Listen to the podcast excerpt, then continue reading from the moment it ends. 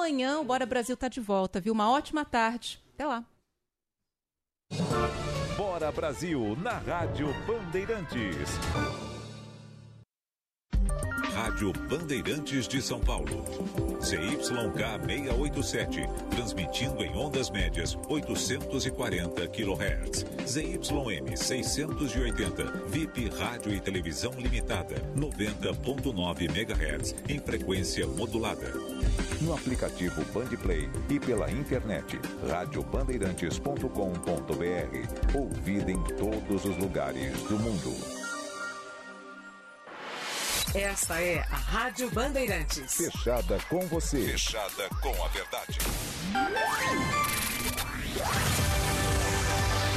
Agora, Bandeirantes acontece. Com Cláudio Zaidan e Ronald Jimenez. Três horas, um minuto. Boa tarde para você. Acontece aqui. A análise das notícias mais importantes do dia.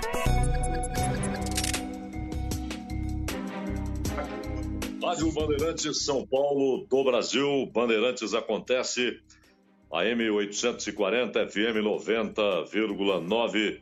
Também no aplicativo Bandplay, no site da Rádio Bandeirantes, na página da Bandeirantes no Facebook e no YouTube, Rádio Bandeirantes Oficial, com imagens do Guilherme Mordente.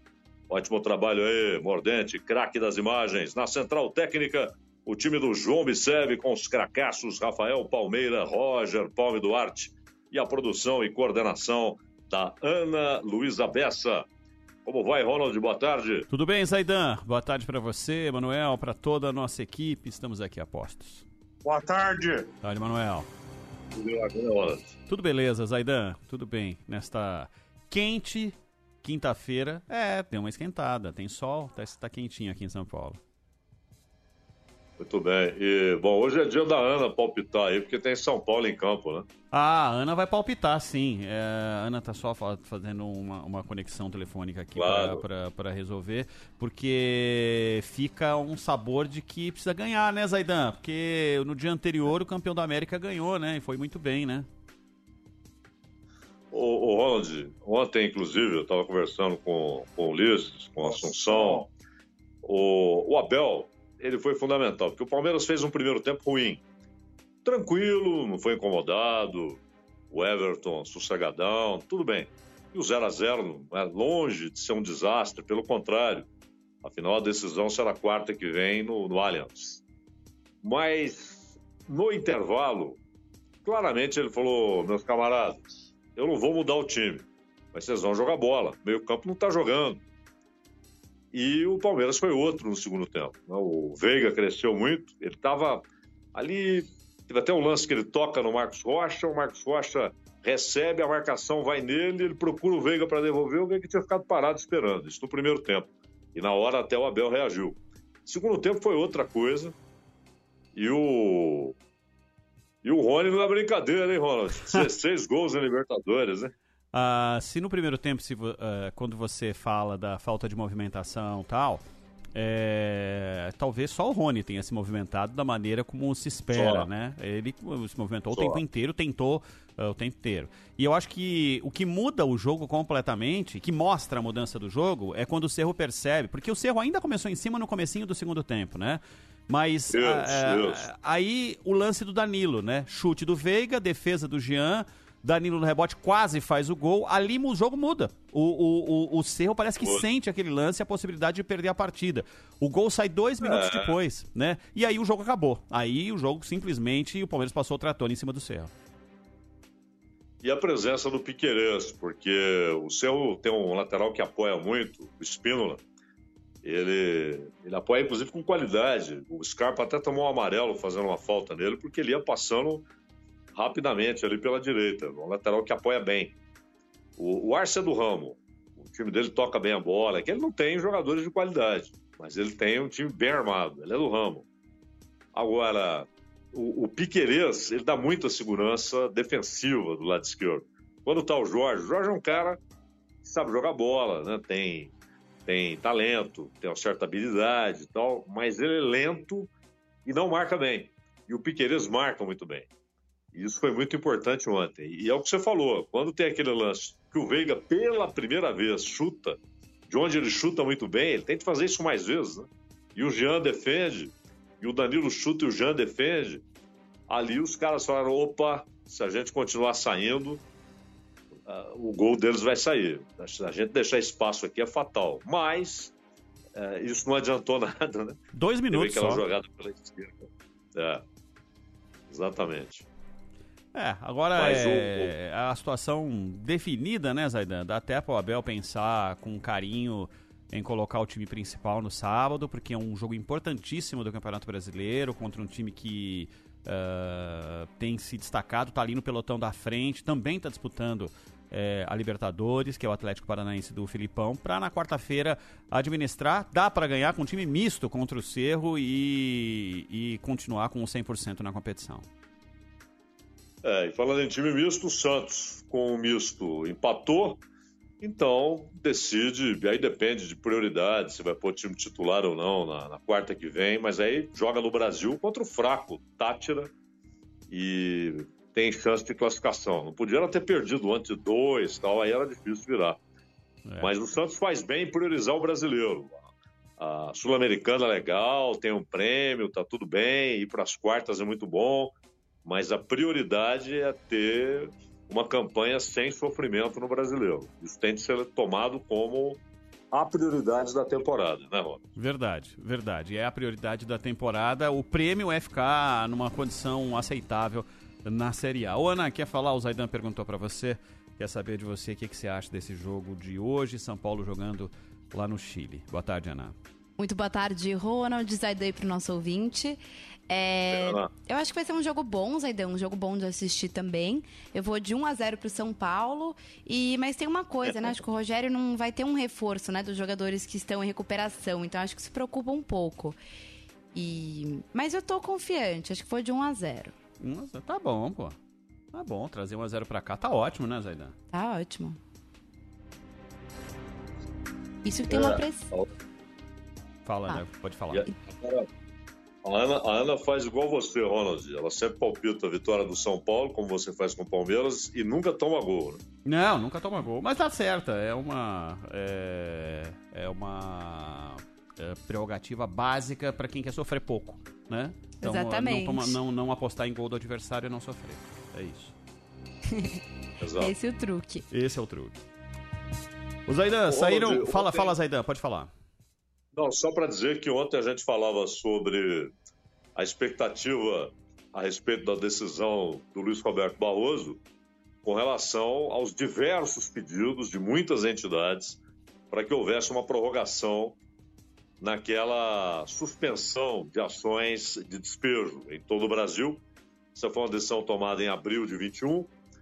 Um ano depois, ele prorrogou até 30 de junho, ou seja, hoje, último dia deste semestre mas o Barroso resolveu estender um pouco mais. O pedido é para que ele estendesse até o final do ano. Parecia bem razoável. E ele estendeu até 31 de outubro, ou seja, ele quer esperar o primeiro turno e o eventual segundo turno da eleição. E nada tem a ver uma coisa com outra, vale notar, nada tem a ver. Poderia ter estendido até o final do ano, acho que seria uma, uma decisão mais razoável, compatível com a situação atual. De qualquer maneira, dá um suspiro aí para as pessoas tentarem ou pagarem aquilo que está atrasado ou buscarem um outro lugar para moradia. O drama não será evitado, né, Ronald? É, ele destacou que depois de um período de queda nos números da pandemia, houve em junho uma tendência de alta e ele informou que entre os dias é, a semana epidemiológica ali, ele usou como referência de 19 a 25 esse, esse aumento relevante, o que uh, daria, corroboraria essa decisão. Mas é óbvio que a decisão, prorrogando por mais quatro meses, tem uma relação direta com a eleição. Seria muito mais simples esticar mais dois meses, fecha o ano, dá mais seis meses de tranquilidade ou de menos desespero, não vou nem falar em tranquilidade, Nossa. ou de menos desespero para as pessoas, é, seria muito mais aceitável. Mas pelo menos a corda no pescoço tá, tá prorrogada e pelo menos uh, são milhares e milhares e milhares de famílias que vão ter um sono um pouco mais tranquilo, né, Zaidan? Exatamente. É, não, o problema não está resolvido, né? O problema está adiado, porque a expectativa é sim, infelizmente, de uma avalanche de ações de despejo, algumas justas, outras não, e aí você tem caso a caso, etc. Mas para muita gente não haverá alternativa também no final de outubro. Pelo menos você dá um tempo a mais para que as pessoas tentem, tentem se ajeitar, tentem buscar uma opção, ter um teto para morar. É, e muita uma relação direta com quem não está conseguindo pagar aluguel, é não ter trabalho, né? Não ter ocupação.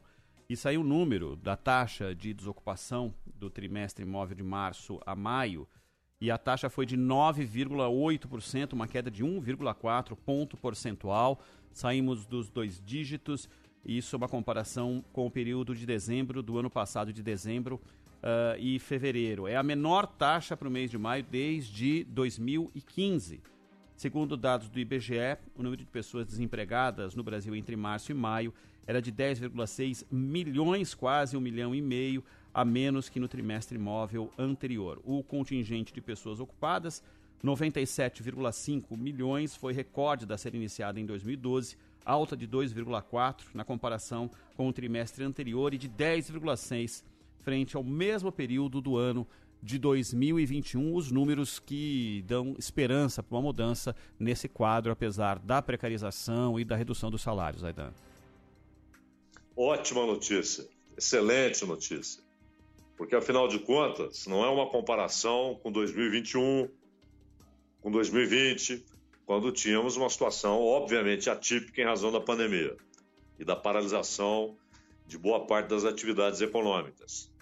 Então, quando esse número comparado com 2017, 2016, 2018, ele é melhor para o mês de maio, é o melhor desde 2015, porque é a menor taxa de desemprego desde maio de 2015, aí você tem um cenário de comparação muito importante, porque qualquer comparação com 21 e 20 há uma distorção.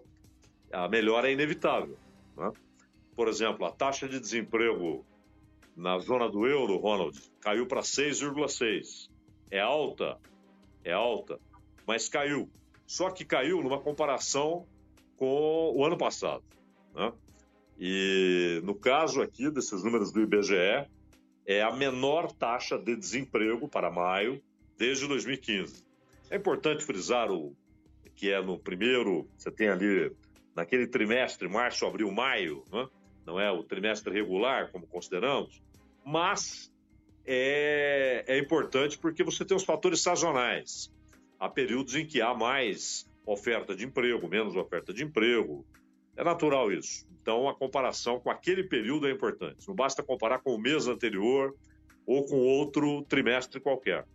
Então, é um número muito importante. E mais, essa última informação que você trouxe, o contingente de pessoas ocupadas, que é recorde da série iniciada em 2012.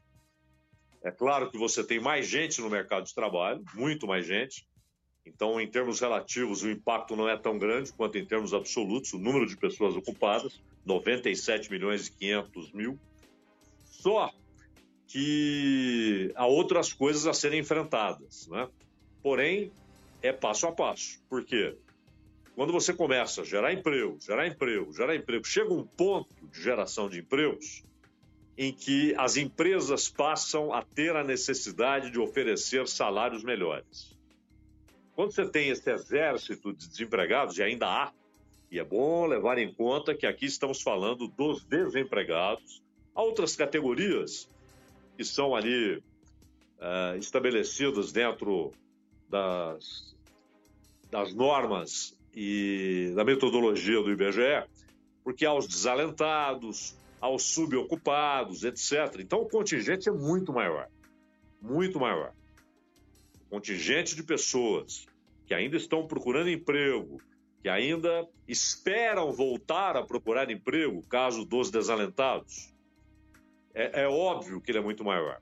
Porém, essa redução nesse número, que é a base, que é o número de desempregados, aqueles que estão procurando emprego e não acham, estão procurando dia após dia e não encontram, a redução desse número vai mexer também com aqueles que estão nas outras categorias, nessa metodologia do IBGE. Os desalentados, os subutilizados, e é claro que há outras faixas, por exemplo, aqueles que estão à margem de tudo, não entram em estatísticas, não são consultados, mas que precisam sobreviver e que também trabalham de alguma maneira. Tentam trabalhar, tentam algum tipo de renda para sobrevivência. Mas a, a economia precisa disso geração de empregos, e lá na frente, quando você tiver o, o índice de desempregados ali na casa de 5% para baixo, automaticamente a oferta de salário cresce. Os salários oferecidos passam a ser mais altos porque as empresas passam a disputar força de trabalho. E o que, que elas têm? Claro, você tem a empresa que oferece um plano de saúde, que oferece ali um vale alimentação muito bom, que oferece um ambiente legal, várias coisas. Mas o fundamental é o salário. Ele é o critério primordial da escolha do trabalhador quando ele é procurado, quando há disputa de empresas pela força de trabalho dele. E geralmente, quando se atinge 5% de desempregados, daí para baixo, a, a oferta salarial começa a subir. Quando ela começa a subir, há um aumento de renda, aumento de renda leva a aumento de consumo, aumento de consumo faz a roda girar. Aí é mais emprego sendo oferecido, mais vagas abertas, uma tendência a uma oferta de salários mais altos. Esse é o único caminho que leva tempo, que está sujeito a percalços, a involuções, a crises que fazem desabar tudo. Você acha que está crescendo, quando vê desaba tudo, volta a crescer o número de desempregados, não há dúvida. Mas esse é o único caminho real para que o Brasil tenha crescimento. E não é crescimento de 1,5%, de 1, de 1,2%. Tem de ser de 5% para cima, ano após ano. Primeiro, precisamos sair do buraco em que a economia foi jogada. Né? E depois de sair do buraco, aí é preciso um crescimento sustentado ali de 5% para cima durante anos. É a única maneira de enfrentarmos os gravíssimos problemas sociais do Brasil, né, Ronald? Emprego e renda, né? Não tem outro caminho. É só emprego e renda para fazer essa, essa curva mudar, definitivamente mudar. E tem uma coisa importante, Zaidan, que é a questão eh, psicológica, né? O cara que tem um comércio e percebe que o vizinho dele, que pode ser até um concorrente ou não, uh, ele percebe esse tipo de movimentação, sabe? De se reestruturar, é, melhorar a capacidade de atendimento. O cara. E tá todo mundo com freio de mão puxado, né? Uh, o ambiente positivo, o cara olha e fala assim: aquele concorrente está se reforçando porque já percebeu que é o momento de uh, aproveitar um, um, movimento desse mercado que tem mais clientes dentro da loja. Estou falando muito uh, basicamente na, no comércio, que é um grande empregador, e no setor de serviços, que é o maior de todos os empregadores. É, o cara começa a perceber o movimento, ele abre o olho e percebe, fala, talvez seja o momento de eu também fazer essa, essa aposta. A possibilidade de produzir mais, de oferecer mais, de atender melhor e me igualar ao meu cliente, é, ao meu concorrente. É, ambiente de negócios, e isso é muito falado no, no, no mercado mais ligado à, à, grana, a dinheiro, essa coisa de ambiente de negócio, mas também de percepção, Zaidan, de percepção de quem está uh, na lida, na rua, Uh, cara a cara com o cliente e percebe que o movimento daquele setor, de uma rua de comércio, é, de uma rua de serviços, de uma rua de produtos específicos, e São Paulo tem muito isso, né? Rua onde você vai buscar esse ou aquele serviço, ou esse, aquela uh, oferta de produto para um determinado setor. Começa a perceber esse movimento, o cara fala, talvez seja o momento de eu pensar em abrir aquela vaga que está fechada há um ano e meio, que está fechada há dois anos, para crescer um pouquinho o ambiente é bem é, determinante para esse tipo de decisão também, né? É, e um ponto fundamental, Ronald, porque o salário no Brasil é baixo, ele é historicamente baixo. Mesmo em momentos de pleno emprego, ou seja, 5% para baixo, o salário médio no Brasil é baixo. O salário mínimo no Brasil é indecente. E aqui estamos comparando com países da América do Sul, não é uma comparação com a Alemanha, com a Suécia ou com a Noruega.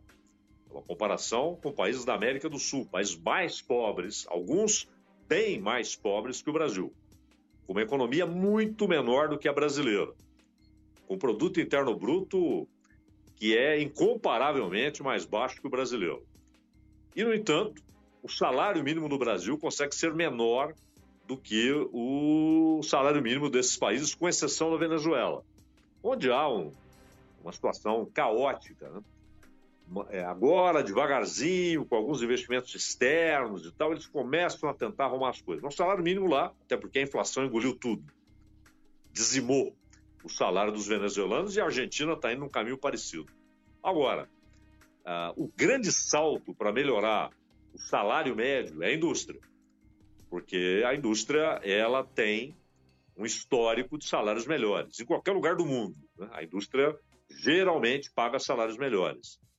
Então, uh, é preciso enfrentar um outro fenômeno que é o da desindustrialização um fenômeno que a própria CNI admite e fala que já dura aí 15, 16, 17 anos. É preciso enfrentar isso aí e é difícil, porque além de carga tributária, além dos problemas de infraestrutura, do chamado custo Brasil, da falta de um ambiente que favoreça a, o crescimento da indústria, você tem a concorrência. E ela, é, depois que houve a divisão do trabalho, a divisão internacional do trabalho, e alguns países conseguiram monopolizar determinadas produções, mas mais do que isso, conseguem produzir o que os outros produzem a um custo menor. E ainda tem trucagens cambiais. Então a China faz isso. E hoje é aquele negócio. Você pega outro dia, eu fui trocar uma bateria aqui, um negócio pequeno e tal. Não deu outra. China. E, e é tudo. O, Lembra do cortador de unhas que ficou conhecido como Trim, porque era a marca, né? Isso. Americana. Hoje é chinês. Uhum. É chinês. O radinho de pilha. Isso estou falando de pequenas coisas. Fora grandes produtos que são usados pela própria indústria. Né? Então, o cortador é de unha é analógico, né? Mas o toda a é. parte digital, por exemplo, de um automóvel é de uma tecnologia gigantescamente maior, mas vem do mesmo lugar. Exato. E, e você tem também os centros de produção dos quais o mundo depende e não há alternativa. A pandemia mostrou isso. Por exemplo, os chips produzidos em Taiwan. Não há substituição. Aí os Estados Unidos estão fazendo o quê? Estão convidando e apresentando cada estado, isso é uma política de estado, não é uma política federal, política dos estados. Estão convidando essas fabricantes de Taiwan para terem pelo menos uma subsidiária, algo parecido, ou que vá a matriz para lá, em razão das ameaças chinesas e tal, porque perceberam que eles dependem da produção em um lugar onde o risco de guerra ele é mais do que possível, ele é provável. Né? A possibilidade de uma guerra é imensa. A possibilidade de uma invasão chinesa é imensa. E a Indonésia, que também enfrenta muitas crises políticas e que é importante na produção de certos elementos, a Índia e a China, obviamente. Então, a, a, a, concorrência é pesadíssima. E isso é uma coisa que você não controla, a não ser que você coloque barreiras, taxas. Só que hoje isso é quase inviável, porque se você taxa, você também será taxado, né? Via de mão dupla, para o benefício e para o malefício também, né, Zaida? Sempre. 3 e 23 e meio. Na sequência, logo depois do intervalo, tem a abertura, o comentário inicial do Cláudio Zaidan. Rede Bandeirantes de Rádio. Bandeirantes acontece. Trânsito. Oferecimento Braspress, a sua transportadora de encomendas em todo o Brasil. Em São Paulo, ligue 2188-9000. Uma excelente tarde para todos. Falar do caminho difícil pela marginal do Rio Tietê, parada no sentido da rodovia Ayrton Senna desde a região ali da Ponte da Freguesia até a Dutra, a pista expressa é a pior opção para você. Utilize aí pista central, pista lateral ou o corredor da Marquês São Vicente.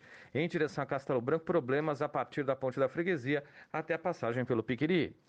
Vim aqui dar uma dica importante para você que está no volante. Baixe o app do Gringo para consultar e resolver os débitos do seu veículo de forma rápida e fácil. Ar-condicionado para o seu ambiente. Ar-condicionado se tá frio ou tá quente. Ar-condicionado pode contar com a gente. O clima quem faz é você na STR. STR. Vem pra STR. Vem, vem. Ar-condicionado é na STR. O clima quem faz é você. No Brasil, o número de homens e de mulheres é muito parecido. Mas no Congresso, no Senado e nos governos, mais de 80% dos cargos eletivos são ocupados por homens.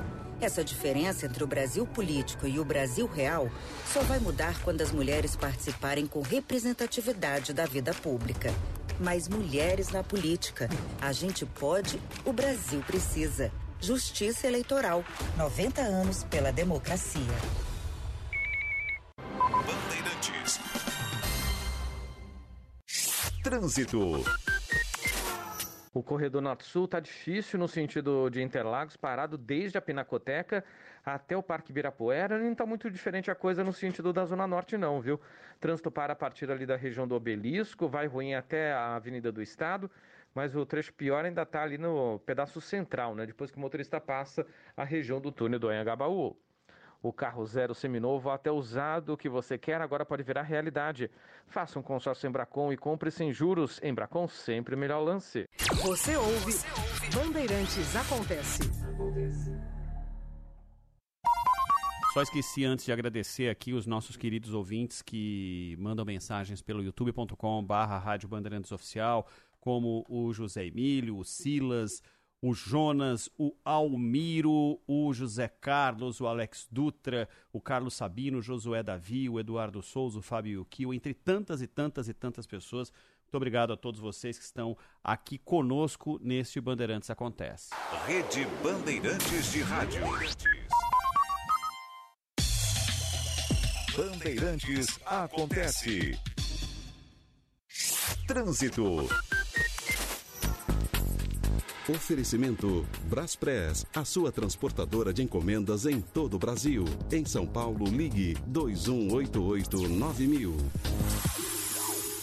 A Rebouça está péssima nos dois sentidos, viu? O motorista não encontra aí um caminho bom, não.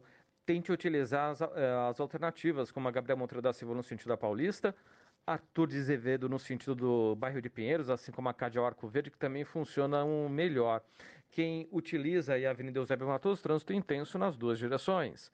Faça sua graduação na Unip, matrícula R$ 49,00, descontos de até 60%.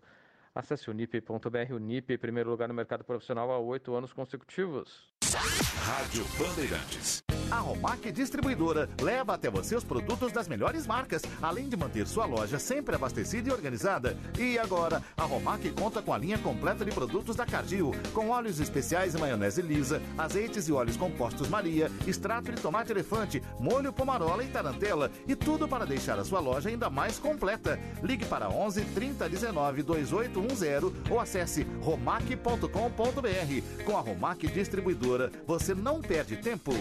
O Instituto Erecta é uma clínica especializada em disfunção erétil com especialistas há mais de 30 anos. Exames vasculares, urológicos, laboratoriais, angiotomografias penianas, tudo para identificar a causa da disfunção e depois tratá-la. Doutor Adriano Pinto, CRM 28028 e Doutor Eurico Trevisani, CRM 50485, institutoerecta.com.br. Zap 11 984 462 531. Ar-condicionado para o seu ambiente. Ar-condicionado se tá frio ou tá quente. Ar-condicionado pode contar com a gente. O clima quem faz é você na STR. STR. Vem pra STR. Vem, vem. Ar-condicionado é na STR. O clima quem faz é você. Trânsito. E a Avenida dos Bandeirantes também lenta no sentido da Imigrantes, já a partir da Ribeiro do Vale o trânsito fica ruim. Vai ruim até a altura ali da Miruna, teve ocorrência ainda para piorar a vida do motorista. Quem vai em direção a, a Marginal Pinheiros, há, há dificuldades também da saída da Imigrantes até o viaduto Jabaquara e também na, na passagem ali pela região da Miruna. A Avenida Indianópolis pode te ajudar. Experiência completa, fogo de chão, saladas e cortes preparados ao melhor estilo da tradição gaúcha. Muito mais sabores e descobertas. Experimente. Você ouve, Bandeirantes Acontece.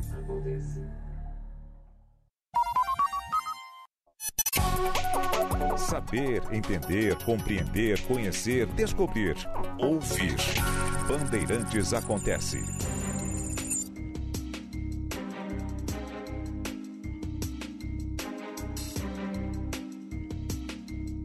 Mencionamos há pouco o problema na Argentina, de passagem, né, quando mencionamos a Venezuela. E o que está acontecendo na Argentina é gravíssimo, não só pelo tamanho da crise, mas principalmente porque ela tornou-se estrutural e vários governantes com pensamentos diferentes, com linhas de atuação e com conceitos distintos, só fizeram afundar o barco ainda mais. Então, a Argentina teve, nos últimos 12 meses, ou considerando maio a maio, né, junho não há o levantamento, maio de 21 a maio de 22, uma inflação oficial, porque esse é um problema. Nos Estados Unidos tem isso, né? inflação oficial e inflação real. Aqui tem isso, inflação oficial e inflação real. A real é sempre maior, sempre maior. E na Argentina, a oficial foi de maio de 21 a maio de 22 de 60,7%. Não é brincadeira. E mais do que isso, um fenômeno que é notório já há algumas décadas, o empobrecimento muito rápido dos argentinos. E o empobrecimento geral de um país que foi rico. Sim, rico. Claro que naquele tempo a realidade econômica mundial foi muito favorável à Argentina como exportadora de alimentos, o que ela ainda é. Mas ela tornou-se um país muito frágil na produção industrial, irrelevante em alguns aspectos da produção industrial e tecnológica, e com problemas sociais que vão se acumulando e gerando os diversos, as diversas consequências, os derivados de uma, de uma situação econômica grave, estruturalmente grave. Então, é a maior inflação dos últimos 30 anos na Argentina. E aí acontece um fenômeno lá, que na verdade nunca pelo menos desde o governo Menem, nunca deixou de ser a realidade do dia a dia, que é a dolarização informal. Olha, você tem um país como o Equador em que o dólar é a moeda oficial. Na Argentina, não, você tem um peso. Só que o valor do peso deteriorou-se em tal medida e de maneira tão acelerada que as pessoas perderam a noção do que de fato vale um peso. E não tem mais a menor condição de estabelecerem preços de mercadorias do dia a dia em peso. Então, as pessoas fazem cálculos estabelecem preços por, preços, por exemplo, no mercado imobiliário, em dólares. E muitas vezes, nas vitrines das avenidas de Buenos Aires, de Córdoba, Mendoza, os preços estão em dólar, sendo que a moeda local é o peso. Mas tudo isso seria apenas uma informalidade inócua não provocaria danos se o dólar não fosse hoje a mais rara das mercadorias dentro da Argentina. Não há dólar.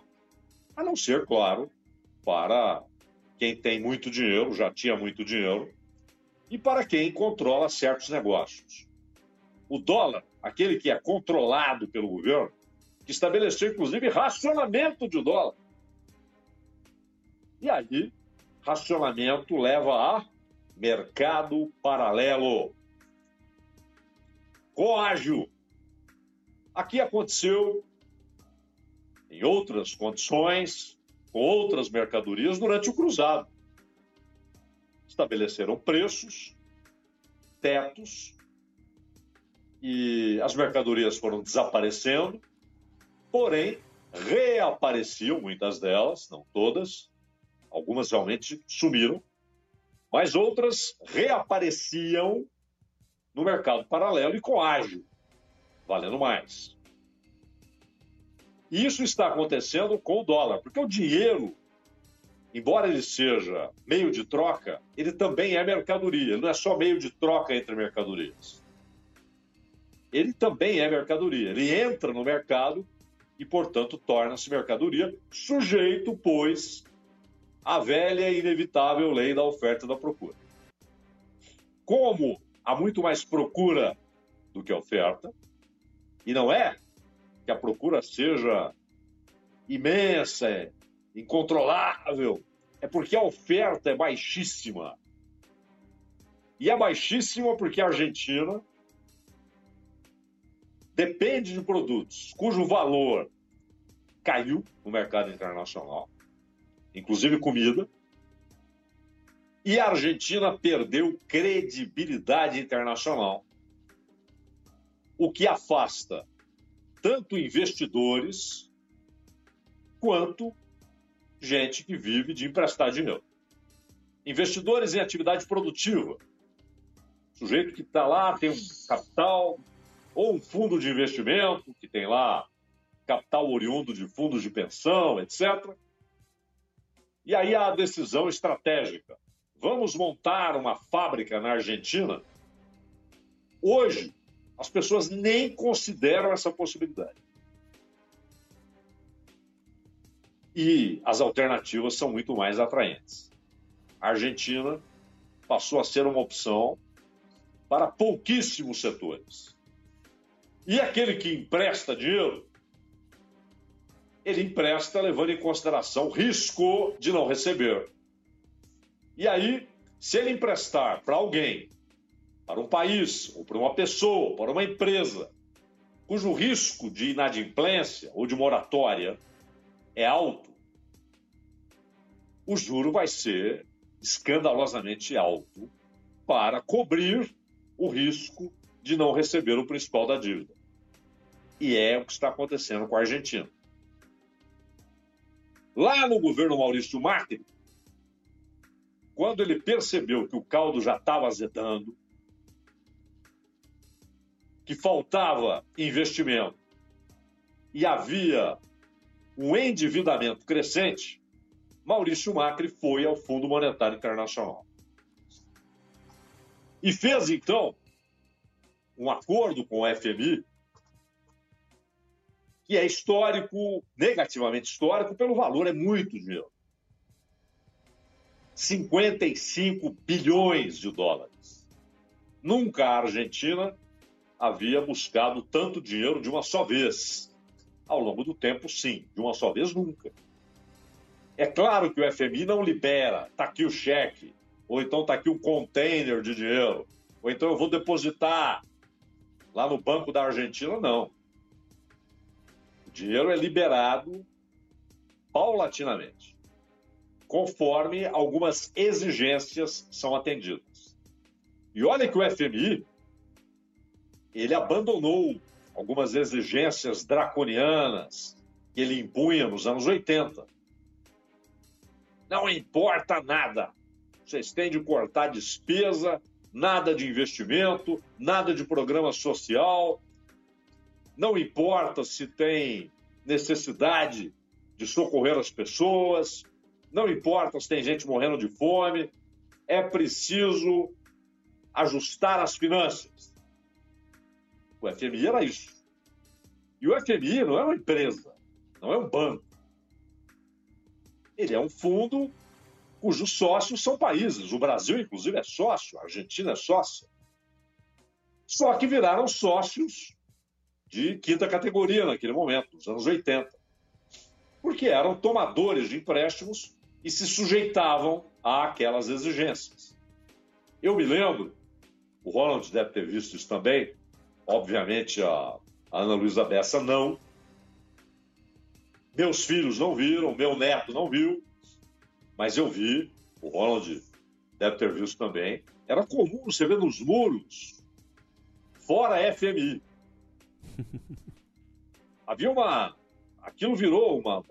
Popularmente, uma associação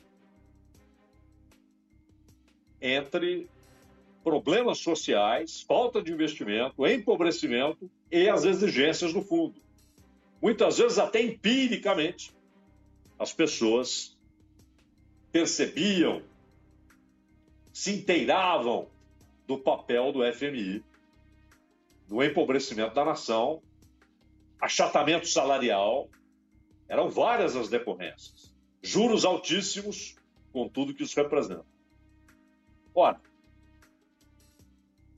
hoje o FMI procura ser mais compreensivo.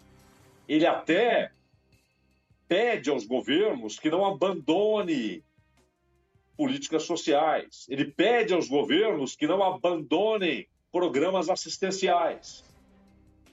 Ele pede aos governos que tentem equilibrar a responsabilidade fiscal, o equilíbrio das contas, como dizem, com atribuições sociais desses governos. Só que o discurso mudou. A prática traz um problema. É uma equação difícil. Porque quanto mais pobre o país, e quanto maior for o contingente da população que perde renda, que é empurrado para a pobreza, que é empurrado para a miséria, maior torna-se a necessidade de o um Estado socorrer.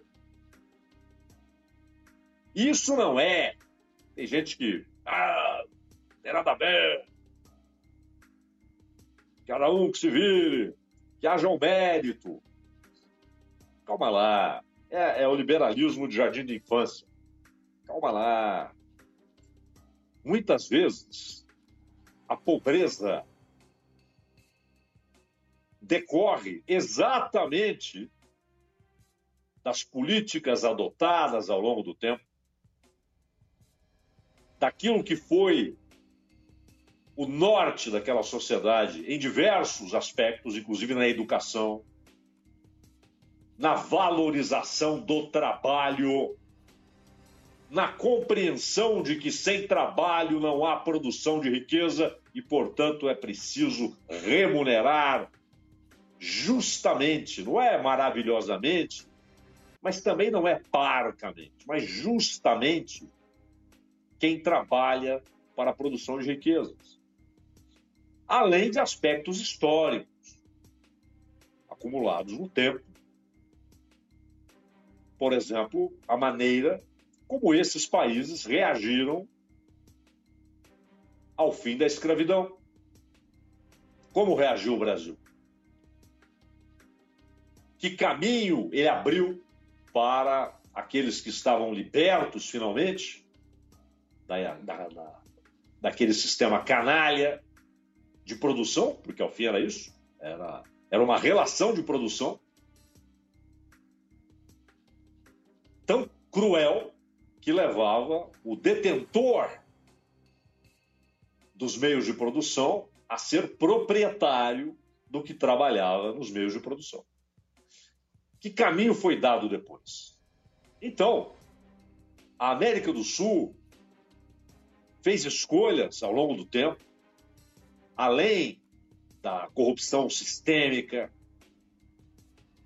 além dos demagogos que empobreceram países.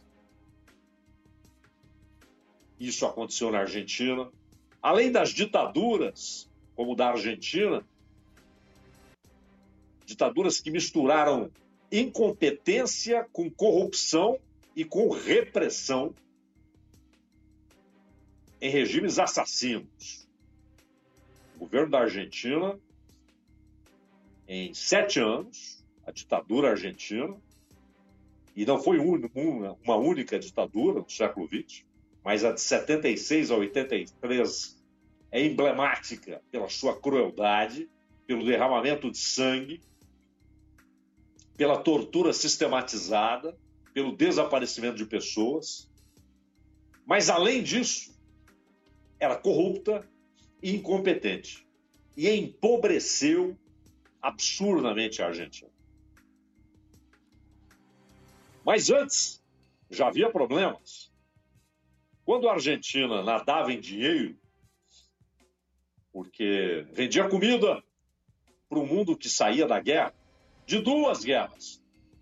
Aqui encerrou-se em 18, 14 a 18, a primeira, e aqui foi de 39 a 45 a segunda. A Argentina enriqueceu-se, vendendo comida e conquistando mercados.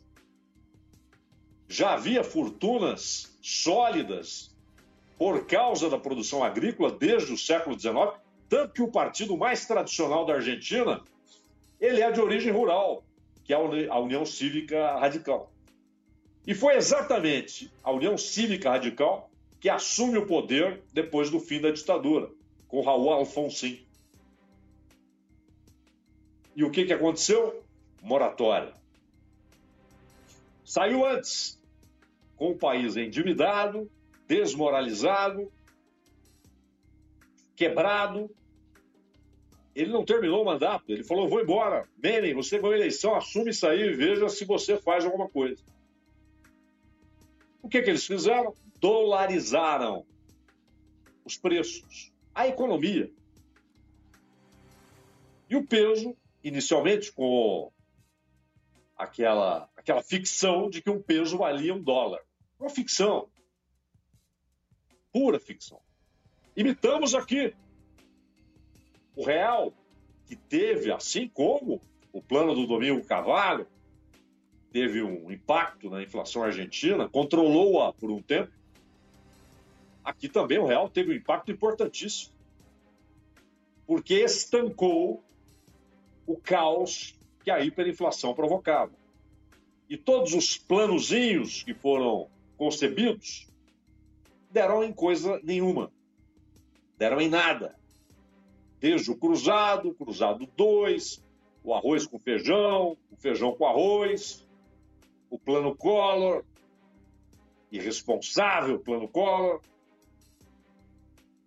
Mas no real, ele conseguiu deter a inflação. Isso foi muito importante, isso é inegável. Trouxe a possibilidade de que o país parasse um pouco, respirasse, estabelecesse alguns critérios na área cambial, na área monetária, ou seja, emissão de moeda, para que o Estado não seja uma fonte constante e permanente de inflação. Mas o que o real fez foi dolarizar os preços sem dizer isso. Os preços pararam de subir daquela maneira alucinada, porém pararam lá em cima. Foi importante. Era preciso fazer. Mas houve uma, uma paralisação naquela arrancada que não era possível de ser contida dos preços, mas com eles lá em cima. Houve um encarecimento dos produtos. E depois a inflação, hora dava as caras aqui, hora ali, mas com as últimas crises, a pandemia, a guerra, etc., ela torna-se um problema mundial. Mas na Argentina, enquanto alguns países, a gente vê a Alemanha, a Coreia do Sul, países bem diferentes, a Inglaterra, os Estados Unidos. Os Estados Unidos têm a maior inflação inclusive maior do que a do Jimmy Carter, e a inflação real é ainda maior. Ela está beirando 17% ao ano. A nossa também é escondida. A inflação oficial não é a real. Mas a da Argentina a oficial já tornou-se indecente. E o que acontece? Como resolver isso? Com oferta de produtos para que os preços caiam. Não há produtos, não há investimento, não há dólares. O que acontece? Juros altos. Mas não é. Estamos falando de 12, que é alto para burro. Nossa taxa Selic aqui está altíssima. A da Argentina passou dos 70%, 75% de taxa de juros. E agora? Como é que alguém obtém crédito para consumir ou para produzir? Com uma taxa básica. E outra coisa, eu vejo aqui um relato muito interessante que o Ronald compartilhou com a gente ontem, de como as pessoas. Porque, por exemplo, no mercado oficial, a taxa, quanto vale um, um peso? Nada. Quanto vale um dólar? 130 pesos. Um dólar, 130 pesos. É mesmo? Saia nas ruas de Buenos Aires com 130 pesos e tente comprar um dólar. Não vai conseguir. Na rua, está valendo 236 pesos. Um mísero dólar. É um mercado paralelo. E o oficial, aquele que te entrega um dólar mediante 130 pesos, ele não quer saber. Existe o racionamento. Não, não pode pegar à vontade. Quem tem algum, alguma reserva, está empregado, está trabalhando, sobra algum, não tem grandes compromissos, é sozinho, coisa que vale, faz poupança em dólar. Guarda dólares. Compra 30, compra 50. Mas aqui nós estamos falando de remediados. O pobre argentino, e hoje são milhões, numa população de 44, 45 milhões de pessoas, equivale ali à população do estado de São Paulo.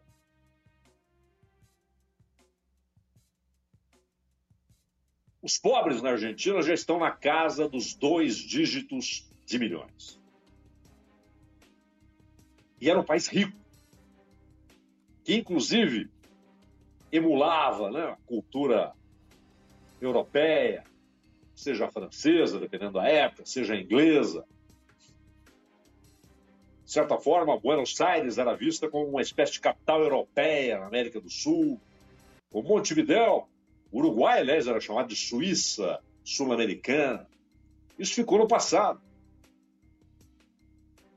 E a Argentina tem uma capacidade econômica natural imensa que foi destruída, ou pelo menos estancada, ou amarrada, levada para, um cativeiro por governantes corruptos, incompetentes. Fora aqueles que, além de corruptos e incompetentes, eram também assassinos, né? como os ditadores do regime iniciado pelo Videla em, em 1976. Então não tem, não tem jeito. O que aconteceu na, na Argentina não será resolvido por uma política econômica, por um esperto que tem um plano econômico sensacional. Não é mais um problema de planos econômicos. É estrutural. E é muito grave, porque não é um país que permanece na miséria em que sempre esteve. É um país rico que desabou nessa mistura de incompetência, corrupção, além de períodos de populismo como os erros cometidos por Perón com a Previdência, e, claro, períodos de tortura e morte. Isso arrebentou com a Argentina. É recuperável, porque é um país, repito, com uma riqueza natural, está dada, mas isso vai demandar anos. Ronald. Ronald. Este o Bandeirantes Acontece, o tema de abertura do Acontece já já fica disponível para você como podcast. É o podcast Entendendo a Notícia. A gente já volta. Rede Bandeirantes de Rádio. Bandeirantes Acontece. Trânsito. Outro caminho ruim é o trecho urbano da Anchieta, que já tem dificuldades nos dois sentidos, principalmente em direção ao litoral. As juntas provisórias, que está difícil também para o motorista com trânsito carregado, principalmente aí em direção ao centro da cidade. O caminho pela Presidente Wilson até que funciona, está um pouco mais carregado na passagem ali pela região da estação Tamanduá TI. Precisa fazer mercado? Baixe o app daqui DAKI e receba tudo em casa em minutos. Use o cupom 40 daqui e acima de 80 reais em sua primeira compra, ganhe 40 reais de desconto. A 99 sabe que para quem a vida é corrida, ter um parceiro com quem contar faz toda a diferença. Na alta da gasolina, a 99 foi a primeira a trazer o adicional variável de combustível, reforçando o compromisso de ganhos dos motoristas parceiros. Tudo isso com transparência. A partir de agora, você pode ver no detalhe todos os ganhos no app. Adicional variável de combustível, incentivos e ganhos por quilômetro rodado. Afinal, com a 99 você pode contar de verdade. Se cuida, vai de 99. Patriane e São José dos Campos, uma combinação perfeita. A Patriane tem o orgulho de apresentar mais dois grandes lançamentos em São José dos Campos, na Vila Ema, um dos bairros mais queridos da cidade. Apartamentos de 87 e 152 metros, com duas e três suítes. Dois prédios tão modernos que tem até fazenda solar e vaga para carro elétrico. Conheça esses dois grandes lançamentos e perceba como a Patriane combina com São José dos Campos. Fale com a gente. Lá em casa tem sabor. Lá em casa tem Italac. Lá em casa tem amor. No Brasil inteiro tem Italac. Lá em casa tem sabor. Italac, a marca de lácteos mais comprada do Brasil. Lá em casa tem Italac. Após sete anos de sucesso no Morumbi, a churrascaria Tordilho expande e abre sua segunda unidade no ABC, na Rota dos Restaurantes, Avenida Maria Servidei Demarque 2142. Os deliciosos antio, picanha, bacalhau e salmão, junto ao rodízio e buffet, agora no ABC. Promoção para as mulheres de segunda a sexta, no almoço e jantar, e domingo no jantar. Preços especiais. Reservas ABC 43470055, Morumbi 37213757. Trânsito. Trânsito ruim ali pela zona oeste da cidade, viu? A Francisco Matarazzo já está parada no sentido do bairro. A partir da aproximação com a chegada do Parque da Água Branca, ou seja, na saidinha ali da região do elevado, né? Coisa vai ruim até o encontro com a Pompeia. É, Para quem segue no sentido do centro, aí tá difícil. Entre Pompeia e a aproximação com o viaduto Antártica, há o trânsito congestionado. Café Pilão tem a força que desperta seu dia, dá o ânimo para começar bem sua jornada, encarar os desafios e chegar lá. Pilão Café Forte do Brasil. Você ouve Bandeirantes Acontece.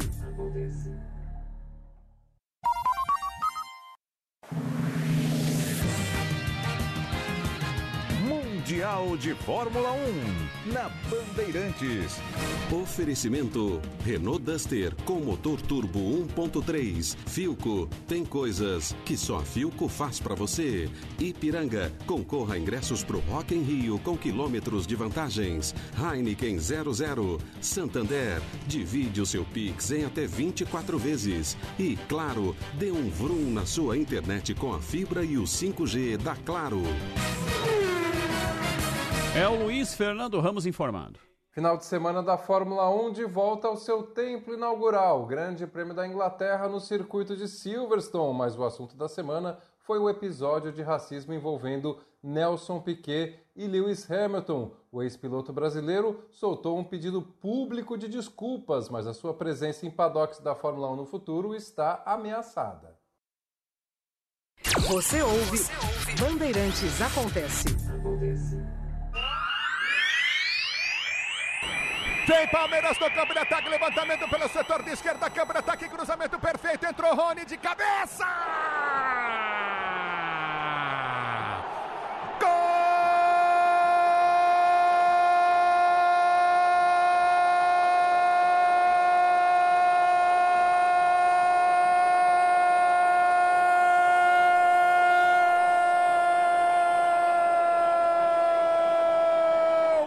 do Palmeiras, Rony!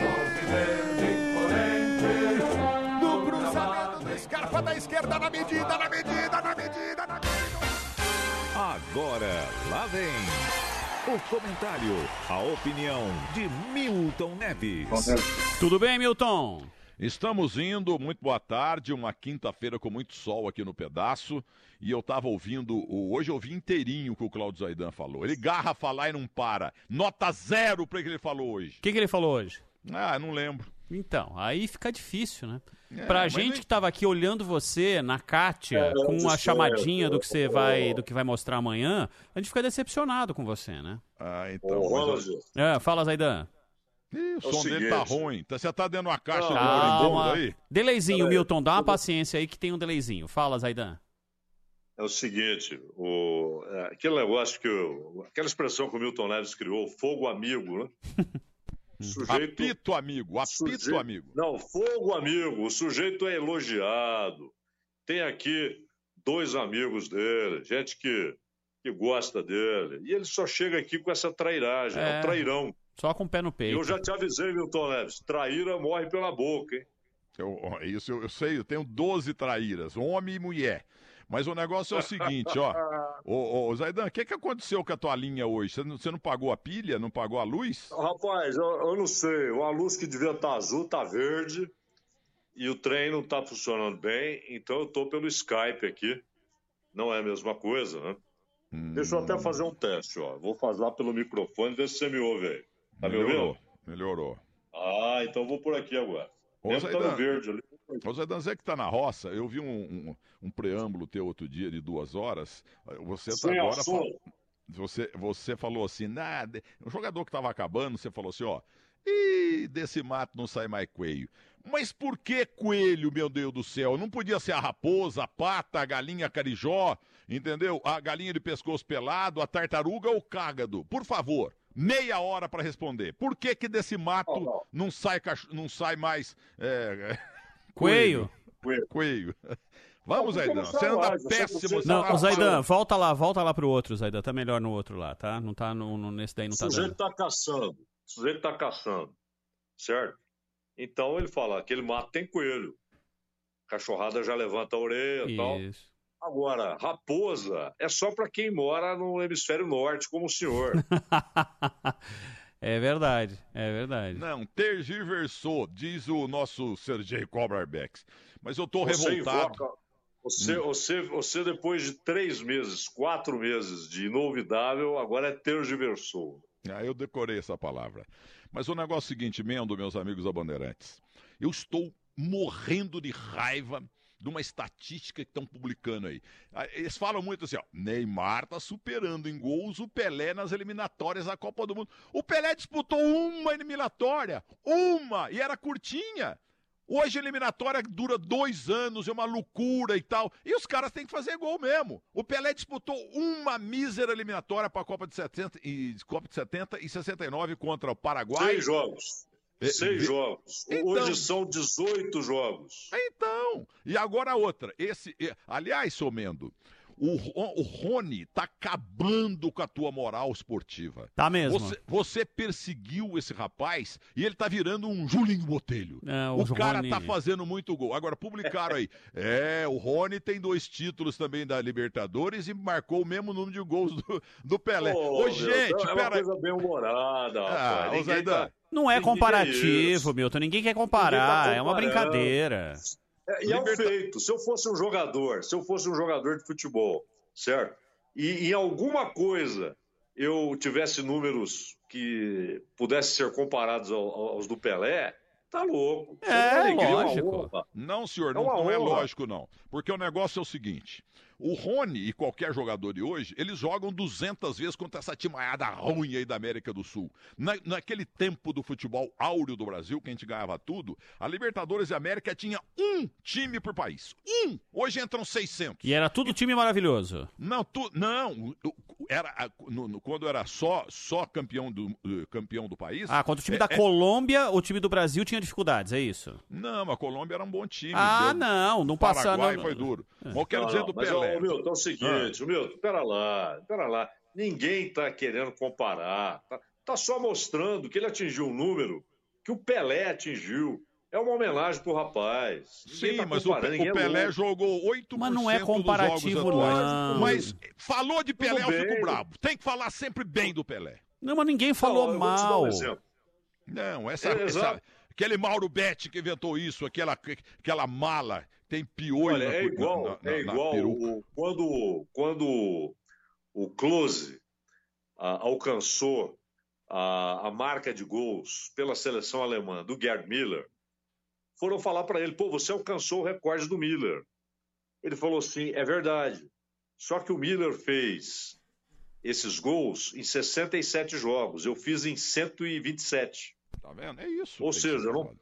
Tudo bem, mas, mas ele alcançou. Hoje tem mais ô, gols. Zaidan. o- Todo mundo sabe que o maior centroavante da história da Alemanha foi o Gerd Miller, um dos maiores É. da história do futebol. É, perna Não era uma curta, comparação viu? O Gert Miller tinha perna curta, mas fazia gol demais, igual um tal Romário, perna curta. E o seu Mendo fala que o Toninho Catarinense, baixinho também, que fez muito gol, principalmente pelo Palmeiras, que era mais jogador do que o Romário. Se o estão- Toninho estão de- Catarinense jogasse hoje, ele jogaria no Barcelona, tranquilamente. E se o Jorge Mendonça jogasse hoje, ele tinha ganho cinco bolas de ouro da FIFA. Olha, eu não vou discordar do senhor não, mas só para completar o raciocínio. Ô, gente, o Santos enfrentava só o campeão de cada país. Era o Penharol, era o Boca Juniors, entendeu? Só ti- time do Paraguai lá, o, é um deles lá que, ganha, que tenha ganho o campeonato nacional deles. Então era pouco jogo e com E adversários semifinal, terríveis. Milton, É. e na semifinal de 63, enfrentou o Botafogo. É, aquele ano havia dois brasileiros, porque o Santos estava como campeão da Libertadores, o Botafogo, portanto, herdou a vaga brasileira, porque ele foi o vice nacional. Bem E lembrado. o, e o Botafogo, um ano antes, tinha ganhado a Copa do Mundo. É, ganhou mesmo, né, cara? E, o- e Seleção- o Santos, e, o Santos, ele- e o Santos eliminou o Botafogo e foi para a final contra o, o Penharol, o maior Penharol da história. É, Maidana, Cânio, Lescânio, Caetano, Gonçalves, Abadi, Pedro Rocha, Sacia, Spencer e Roya na ponta esquerda. O Milton Neves é raiz, entendeu? Eu Vamos imaginava que. Eu, não- eu ia imaginar na minha coluna de tamanha audiência que o seu Zaidan ia deixar a bola pingando pra mim. Apesar que ele pede perguntas, de 8h32 ele mandou as perguntas hoje do Coelho. isso. Hoje, a- não, às 6h45 eu mandei uma mensagem para você dizendo: pergunte a respeito do coelho.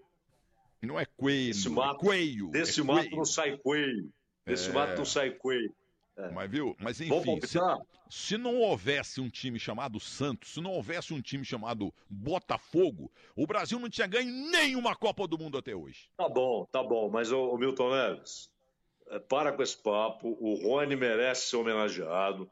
É um garoto Não, mas não, formidável. não põe. Numa mesma frase. Ninguém tá comparando, não, pô. Não, peraí. Numa, numa mesma frase, não cabem Pelé e Rony.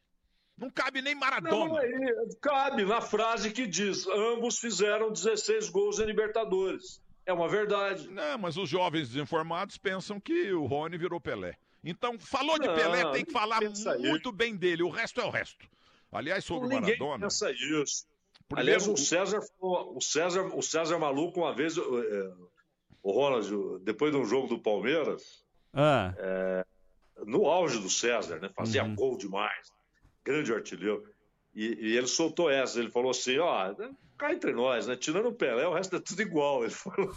Ô, ô, Mas não Zaidan, era verdade. Então dê o nome completo do César Maluco. Você não sabe, porque você não é raiz. É, eu sempre, sempre conheci por César Lemos, né? A da família Lemos, que nos deu Sérgio também Caio Augusto da- e Luizinho. Então, mas o nome completo do César, meu amigo, é César Augusto da Silva Lemos, tá bom? Tá bom. Eu, o eu sou raiz. Não, não decorei não, é a minha história, meu background. Background, muito bem. Cidadão de Manhattan, vamos palpitar. Aliás, eu encontrei com o Eduardo Barão, que é o, o nosso correspondente que mora em Nova York. Quem me dera, hein?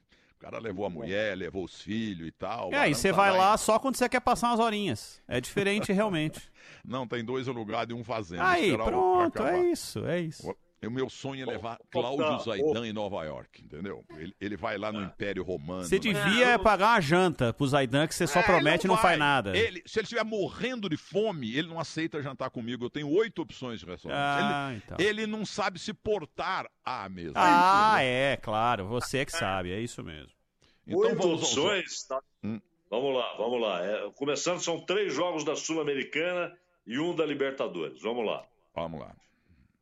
Sul- Sul-Americana, Lanús e Del Valle.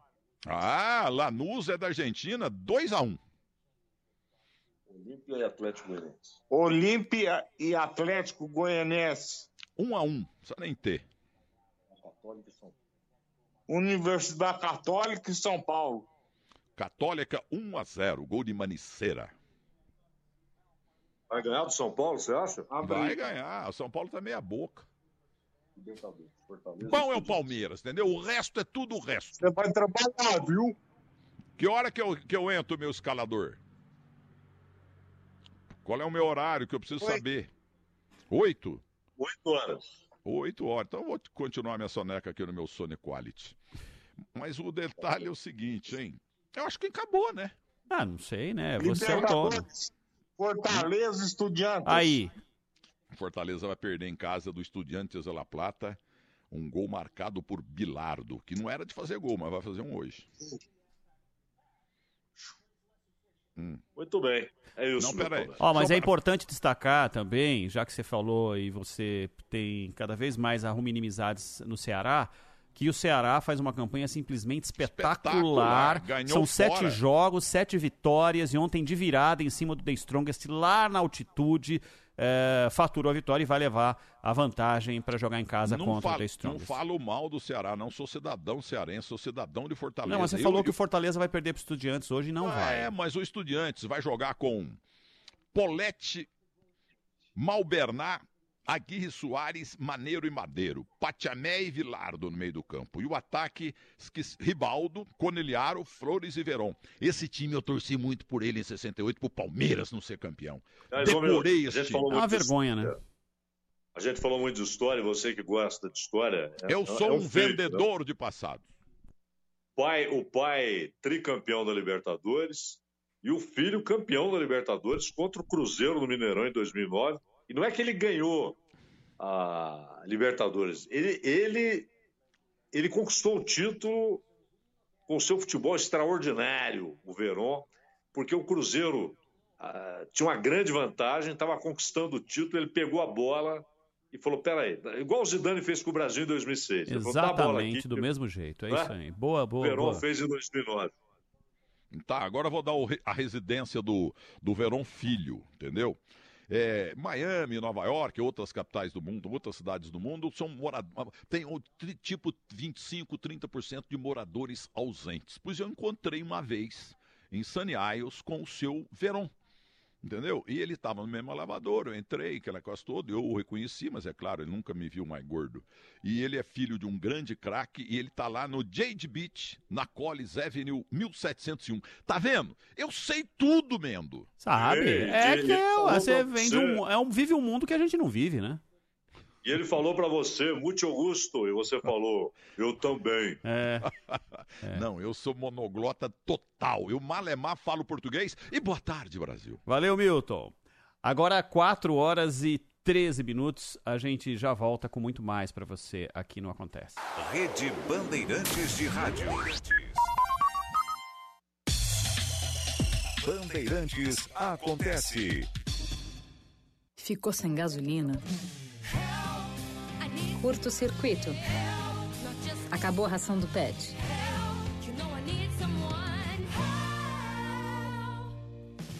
Chama o Helps. Assistência 24 horas por menos de um real por dia. Helps, o seu help com S de Santander.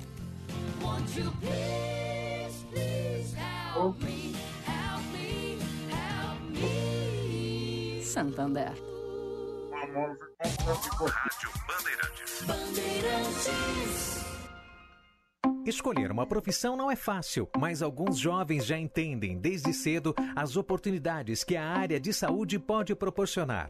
E o ensino médio integrado ao técnico do Einstein é a porta de entrada para uma carreira de sucesso. O currículo inovador junta a formação acadêmica com ensino técnico em saúde desenvolvido por especialistas do Einstein, com muitas aulas práticas e estágios já a partir do segundo ano. Seja referência, seja ensino Einstein. Acesse ensino.einstein.br. Copa Sul-Americana. Hoje, a partir das nove da noite, Universidade Católica do Chile e São Paulo. Aqui a narração do Rogério Assis. Toró vai no fundo, levantou desviada. Gol tá vazio, vem pra o Wellington na canela, ajeita, Alisson cabeceou pra trás. De voleio, furou. Igor Gomes virou cadeira e no ângulo é. Gol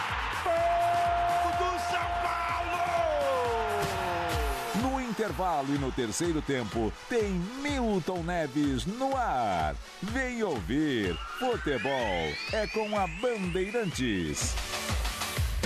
Oferecimento Braspress, a sua transportadora de encomendas em todo o Brasil. Em São Paulo, ligue 2188-9000. Nakata, amortecedor EHG Nakata. Chega mais no seu mecânico de confiança e peça Nakata. 188bet.com. Se joga no 188bet.com. Baltec antigoteira na sua laje, telhado ou parede. Baltec impermeabilizando e colorindo o Brasil. Grupo Souza Lima, eficiência em segurança e serviços. CM Capital, o seu parceiro nos investimentos. Acesse cmcapital.com.br e abra sua conta grátis. Tenda Atacado, tá na sua vida, tá no Tenda. E Condos Cabos, Condos Cabos é na Elétrica Neblina, 3619-1600, São Paulo. Trânsito. Oferecimento Braspress, a sua transportadora de encomendas em todo o Brasil. Em São Paulo, ligue 2188-9000. Outro caminho ruim pela Zona Oeste tá pelo Heitor Penteado, viu? Difícil e pesado, Mas- lento ali entre a estação Vila Madalena e a Serra Corá. Aliás, a Serra Corá também tem dificuldades nos dois sentidos. Entre ali a região da Heitor Penteado até a chegada ali à região da doutora Alberto Seabra. O motorista perde tempo, principalmente para quem está descendo a Serra Corá em direção à Marginal. O melhor colchão do Brasil está em São Paulo. Visite a Eurocolchões mais próxima de você. Compre e ganhe cashback e valorize suas noites de sono. Você ouve, Bandeirantes Acontece.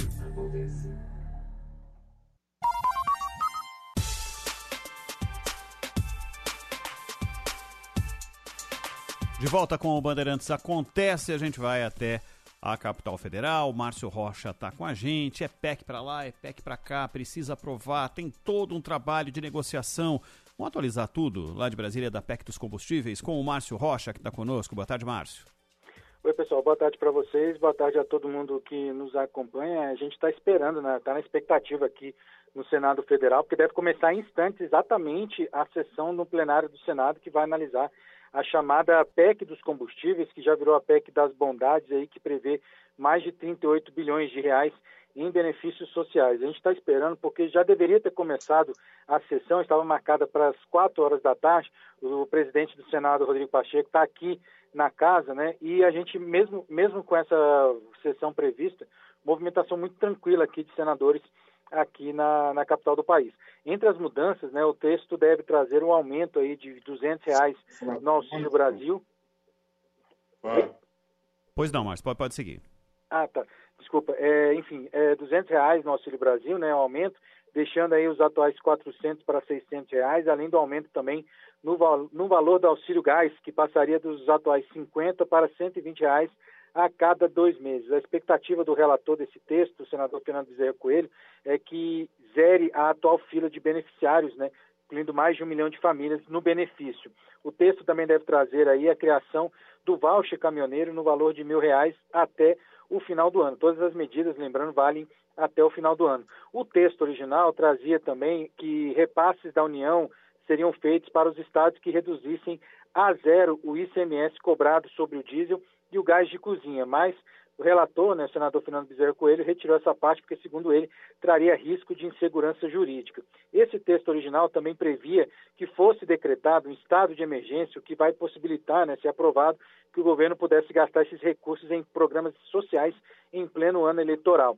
Então, os senadores criticaram essa proposta, os senadores principalmente da oposição, afirmando que essa medida seria uma espécie de cheque em branco ao governo, o que foi negado pelo relator, que é um trechinho que a gente separou para ouvir agora. O estado de emergência, que é reconhecido, também limita a utilização de recursos para o enfrentamento dessa crise social que está sendo reconhecida em decorrência da crise dos preços de derivados de petróleo. Ela também contém dispositivos de limitação de natureza orçamentária e financeira, excepcionando apenas os fins das medidas previstas. Portanto, de novo, não é um cheque em branco. Pois é, esse trecho né, que estava previsto aí né, é, nessa PEC, a chamada, o chamado cheque em branco ao governo, determinava que é, não seria observado o teto de gastos e que essas medidas previstas pela PEC ficariam livres da, entre aspas, aplicação de qualquer vedação ou restrição prevista em norma de qualquer natureza. E aí a oposição chiou para o líder da minoria aqui no Senado, o senador Jean Paul Prats, essa é uma medida casuística do governo que não resolve o problema, além de ter fins eleitoreiros. Essa questão de decretar um estado de emergência num país que está vivendo exatamente a mesma situação que qualquer outro país, sem fazer isso, é uma teimosia da parte do governo e uma amostra de incompetência. O estado de emergência nada mais é de uma forma de justificar que esses benefícios específicos não seriam, não teriam caráter eleitoreiro, o que claramente eles têm. Pois é, ainda no texto original, né, essa proposta prevê a compensação para os estados que aceitassem é, zerar o ICMS cobrado sobre o diesel e gás de cozinha até o final do ano, que é o que já, já introduzi aqui, falando que isso acabou sendo deixado de lado pelo relator dessa proposta. Então a gente segue aqui acompanhando, esperando exatamente a, o início da sessão, né, para a gente começar a ver se essa medida vai ser aprovada ou não aqui no Senado Federal. Lembrando que depois essa proposta, perdão, precisa ser aprovada em dois turnos no Senado, depois em outros dois turnos na Câmara dos Deputados, para ir a promulgação do Congresso Nacional, que deve demorar aí um pouquinho para ser confirmado, né, pelo menos na parte da Câmara, e a gente segue acompanhando aqui qualquer novidade traz para vocês. Ô Márcio, é, é aquela história, né? Não é moleza, 49 votos no Senado em duas votações, 308 na Câmara em duas votações. Agora, se ao fim aprovarem com o estado de emergência incluído na PEC, isso fecha as portas para uma eventual ação da oposição no TSE, argumentando que é um gasto vedado pela lei eleitoral. Você acha que, aprovando isso, a oposição ficaria de mãos atadas e não poderia bater as portas ali do TSE? E é bem provável que a oposição, na verdade, já até de, já está de mãos atadas, é, porque é, a, é, o pessoal aqui eles falam o seguinte, que ninguém é contra essas medidas, né?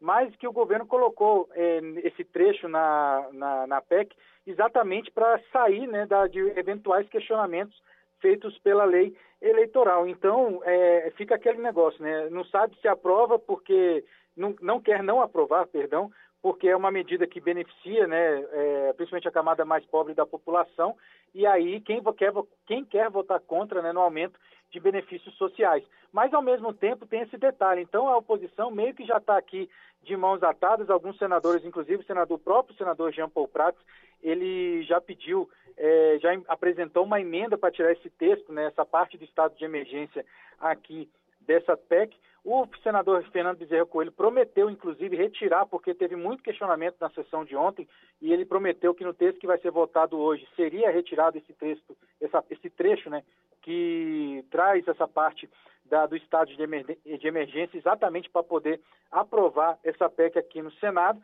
mas está todo mundo meio de mãos atadas exatamente por isso, porque todo mundo quer aprovar essa PEC, são benefícios sociais que serão aumentados, inclusive rende frutos eleitorais, tanto para a, a, base do governo, quanto também para a oposição, mas esses pequenos detalhes ainda estão em discussão aqui entre os senadores da, é, dos senadores aqui no plenário, exatamente porque eles temem que vão dar exatamente essa questão do cheque em branco, como eles mesmos falaram. Então, tá, a, a situação, vamos dizer assim, é exatamente essa. Está todo mundo de mãos atadas, tentando mudar um pouco a situação através de emendas, né, de destaques, sugestões de mudança no texto original, mas, por enquanto, está o texto é, previsto anteriormente pelo senador Fernando Bezerra Coelho, que traz esse, esse estado de emergência. Se vai aprovar ou não, inclusive se vai aprovar hoje ou não, é o que a gente vai saber daqui a pouquinho, porque lembrando, a, a, essa sessão já devia ter começado. Quinta-feira aqui em Brasília é, uma, é um dia que não tem muita movimentação, inclusive está muito tranquilo. Tem mais movimentação de jornalista aqui no Senado do que de senador.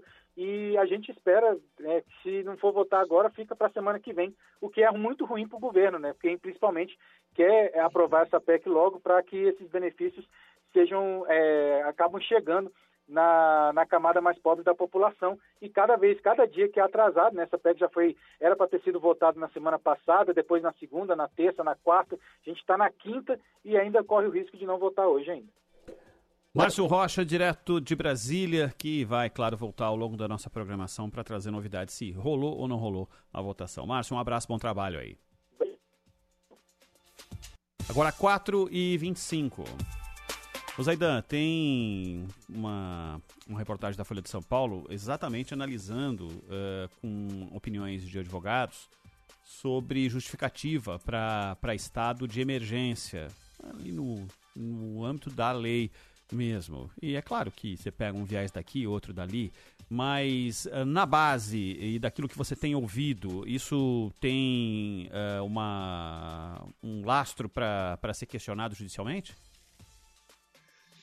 É aí que está, né, Ronald? Se o Congresso aprova o estado de emergência, a possibilidade de uma contestação, ela pode até acontecer, mas ela está fadada ao fracasso, porque o estado de emergência foi decretado com o Congresso votando em duas votações na Câmara e duas no Senado. A esquisitice, a primeira esquisitice, é ser uma PEC.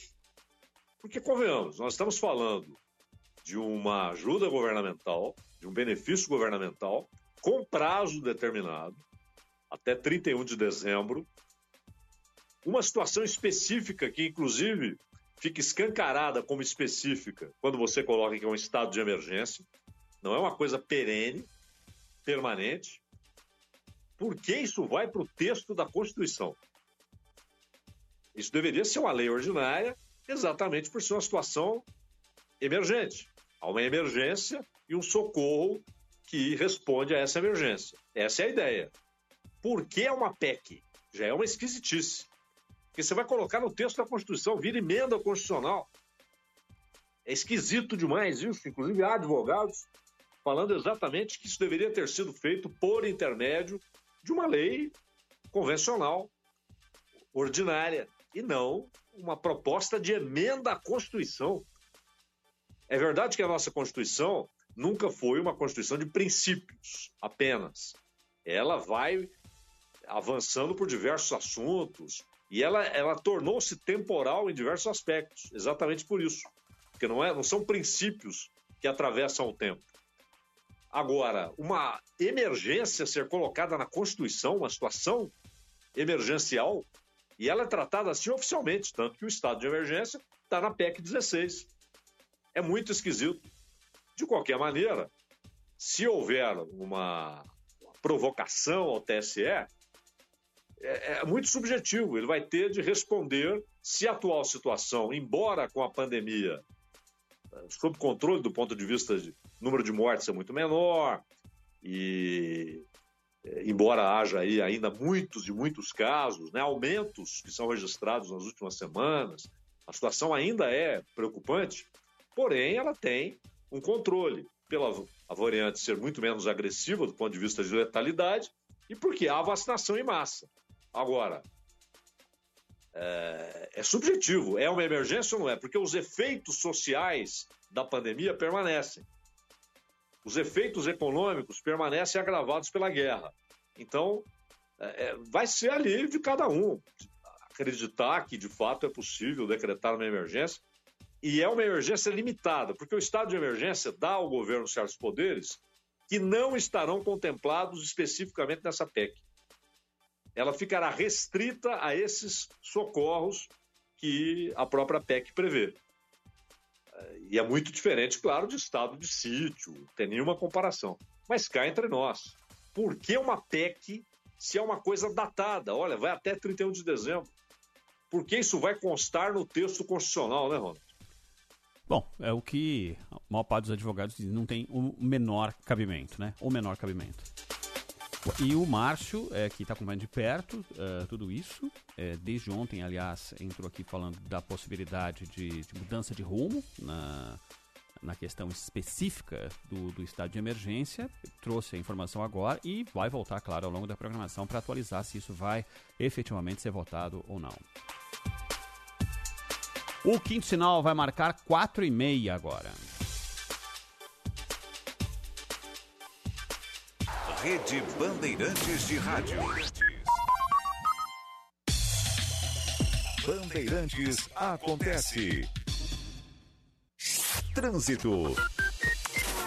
Radial Leste com lentidão no sentido do bairro. Uh, motorista encontra problemas da saída da ligação até pelo menos a aproximação com o viaduto Guadalajara. E o pessoal que foge ali pela Rua dos Trilhos também encontra no trecho inicial dificuldades, porque mais cedo teve uma ocorrência por esse pedaço. A Rua da Moca, pelo menos, ainda funciona bem. Tobias Barreto, outro caminho por dentro do bairro aí da Zona Leste, que também funciona direitinho. Aproveite as top ofertas da Fast Shop. Agora é hora de comprar os produtos das marcas mais desejadas, com até 40% de desconto e frete grátis para clientes Fast Prime. Baixe já o app da Fast. Ar-condicionado para o seu ambiente. Ar-condicionado se tá frio ou tá quente. Ar-condicionado pode contar com a gente. O clima quem faz é você na STR. STR. Vem pra STR. Vem, vem. Ar-condicionado é na STR. O clima quem faz é você. Olá, aqui é o César Cielo, campeão olímpico da natação. Hoje eu não vim falar sobre esporte e nem sobre Olimpíadas. Vim falar com você que é empreendedor ou motorista de aplicativo. Você sabia que pode criar o seu aplicativo de transporte regional com a sua marca, tarifas e forma de trabalho? É isso mesmo. A Machine é a líder de mercado em criação de apps de transporte. Agora, o que isso tem a ver comigo? Acesse lá machine.global/cielo e descubra. Rádio Bandeirantes. 188bet apresenta as jogadas mais bonitas. Entrou no 188bet, deslizou, cadastrou e golaço! Entrou em campo e não pipocou. Partiu pro cadastro. Entrou, cadastrou e partiu pro abraço. No 188bet você cadastra e ganha até 200 reais de bônus no primeiro depósito. 188bet é entrar, cadastrar e começar sua jogada. Trânsito. Oferecimento Braspress, a sua transportadora de encomendas em todo o Brasil. Em São Paulo, ligue 2188-9000. Ali na Zona Oeste, a gente também tem dificuldades pela Queiroz Filho, para quem segue no sentido da Marginal do Rio Pinheiros. A partir da Praça Pecatu, o trânsito complica, reflexo até do próprio acesso ali também para a Marginal Pinheiros. A Ponte do Jaguaré funciona bem, só que a Avenida Jaguaré é quase que parada de ponta a ponta já para quem segue no sentido de Osasco. Uma alternativa pode ser a Avenida Escola Politécnica, nesse trecho paralelo à Avenida Jaguaré, né, que funciona bem entre a Marginal do Rio Pinheiros e a chegada ali à Praça César Washington Alves de Proença. Em junho, mês de aniversário do Alivelo, você aproveita ofertas ainda mais especiais para juntar e trocar pontos por viagens, produtos e até cashback. Baixe o app e cadastre-se grátis. Você ouve, Bandeirantes Acontece.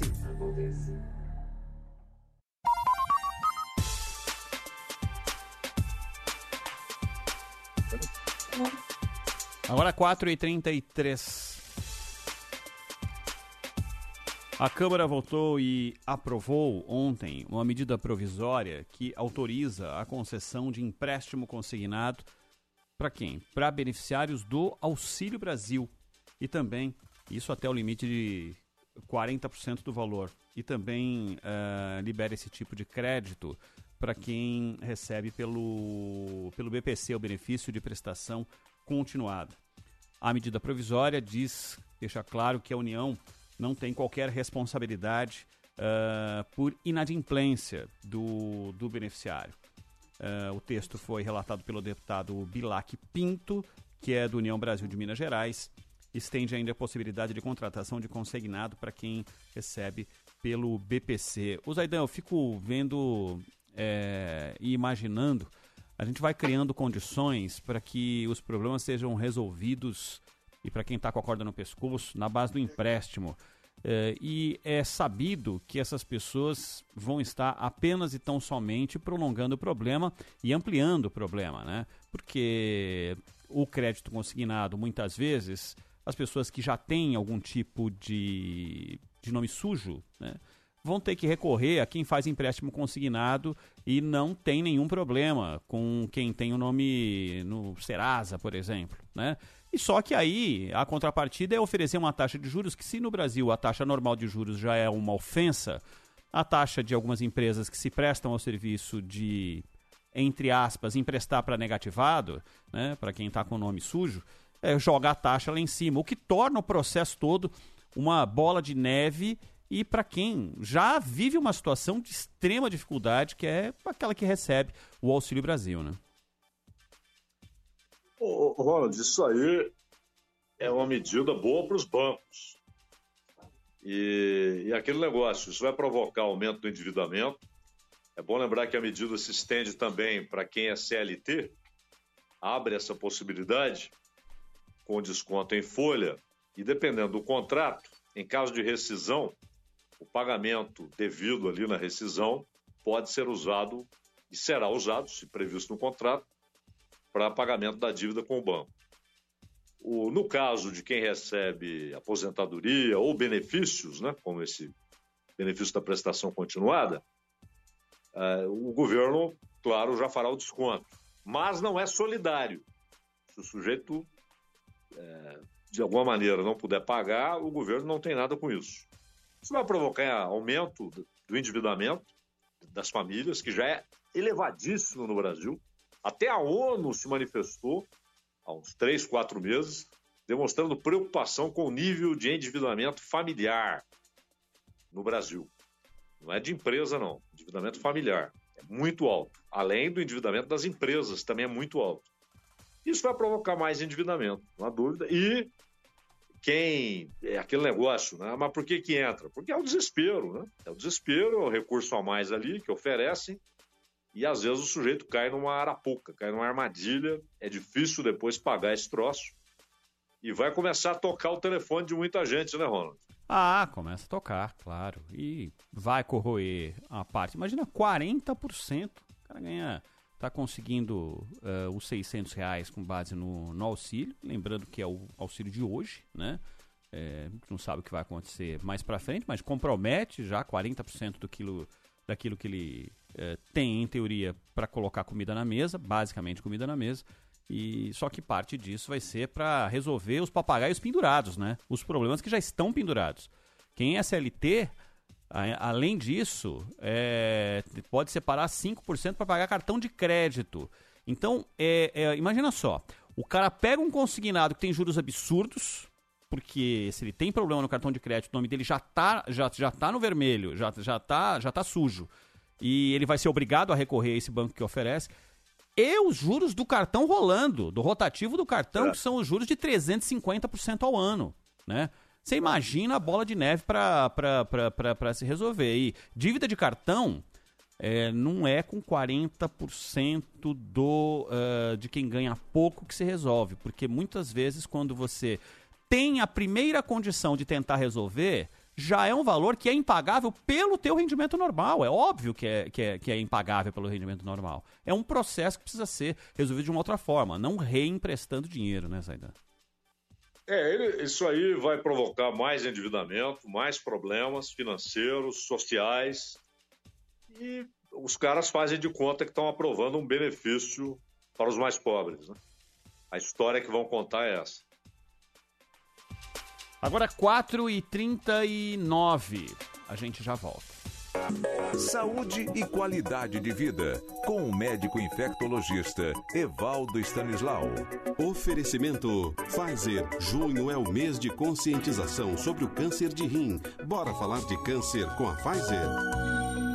O tema de hoje com o Dr. Evaldo é um problema de saúde que, infelizmente, é cada vez mais comum entre os brasileiros: o AVC. Como a gente faz para prevenir essa doença, doutor?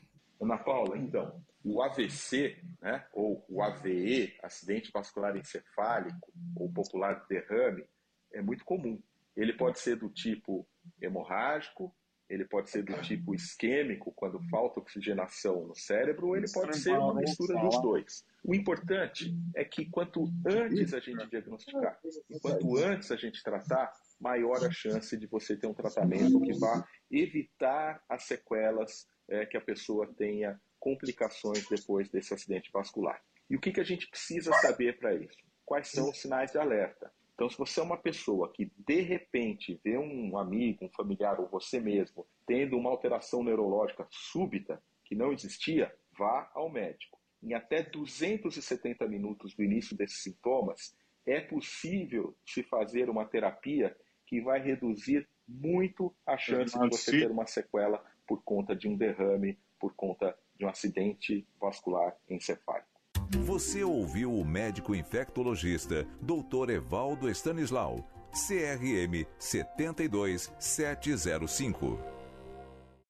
Câncer de rim é uma doença silenciosa, muitas vezes descoberta por acaso e já em estágio avançado. Portanto, é fundamental falar sobre isso. Como não existem exames específicos de rastreamento, é preciso estar em dia com check-ups e atento aos sinais, como a presença de sangue na urina. Hábitos saudáveis, como prática de atividades físicas, alimentar-se bem e não fumar também ajudam na prevenção. É ruim para o rim não falar sobre ele. Por isso, a Pfizer te convida a falar sobre o câncer, se informar e se cuidar. Acesse borafalardecâncer.com.br e saiba mais.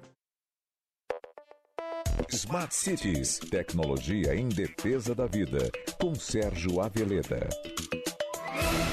Para que uma cidade possa se tornar uma cidade inteligente de sucesso, há sete passos essenciais. Quais, Aveleda? Conta pra gente. Oi, Bruna. Vamos lá. Uma cidade, para ser considerada Smart City, antes de mais nada, precisa definir o que é para ela ser Smart City, quais são as soluções que ela precisa implementar. Segundo, como ela vai construir soluções inteligentes, sempre nesses estágios envolver a comunidade e a população. Depois definir o modelo de negócio. Como que ela pretende se aliar ao setor privado, às comunidades para implantar estas soluções? Mais do que isso, sempre fazer cada uma dessas etapas baseada em evidências, em dados concretos da realidade. Depois, levar em consideração as limitações orçamentárias, receitas e despesas do projeto para não ser surpreendida. Comece pelo que for mais fácil. Aprenda primeiro, vá fazendo o que for mais fácil resolver. Não tente resolver o problema da toda a floresta. Comece resolvendo o problema de uma árvore. Por fim, implante projetos pilotos. Se você errar, é mais fácil de corrigir e você aprende para as próximas etapas. Smart Cities. Smart Cities. Na sequência, tem o repórter Bandeirantes com a Ana Luísa Bessa. Rede Bandeirantes de Rádio. Bandeirantes acontece.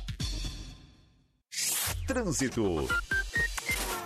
Olha, cuidado agora com a marginal do Rio Pinheiros, porque teve ocorrência no sentido da Castelo Branco. Trânsito parado já da região da Ponte Estaiada até a aproximação ali com a Ponte Cidade Jardim, a Ponte Roberto Zuclo, né? Onde teve a ocorrência mais cedo. Tá a região ali do Parque do Povo. E, mas mesmo assim, o trânsito ainda vai carregado até pelo menos lá à altura da ponte Cidade Universitária. Proteja seu cãozinho contra parasitas. NexGard Spectra, um delicioso tablete sabor carne que protege contra pulgas, carrapatos, verme ou sarna por todo mês. É um e pronto, e seu pet vai adorar. Venha curtir um pedacinho da Espanha com sua família e amigos, ao lado de um dos chefes mais queridos da TV brasileira, Henrique Fogaça. Um tributo à culinária espanhola em um local cinematográfico. Paella, deliciosos frutos do mar e o famoso presunto Ramon. Dia 16 de julho, a partir de uma da tarde, no pavilhão Vera Cruz, em São Bernardo do Campo. Festival Viva la Espanha. Ingressos ticket 360.com.br. Bandeirantes. Ar condicionado para o seu ambiente. Ar condicionado se tá frio ou tá quente. Ar-condicionado pode contar com a gente. O clima quem faz é você na STR. STR. Pra STR. Vem, vem. Ar-condicionado é na STR. O clima quem faz é você. Para cada brasileiro, existe um UOL que vai muito além da informação. Um UOL que está cada vez mais presente, facilitando a vida, impulsionando marcas e negócios e levando entretenimento para toda a família. Descubra mais de 20 podcasts, 8 horas de programação ao vivo, streaming, produtos e serviços digitais. Eu sou o Taviano Costa e também estou no UOL. UOL, universo de possibilidades. Trânsito.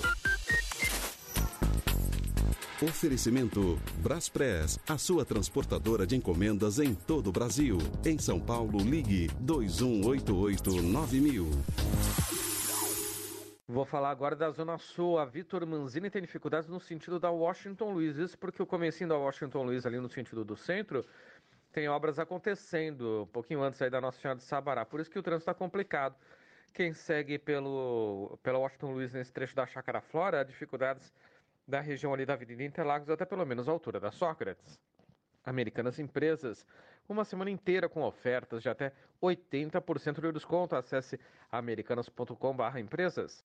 Você ouve Bandeirantes Acontece.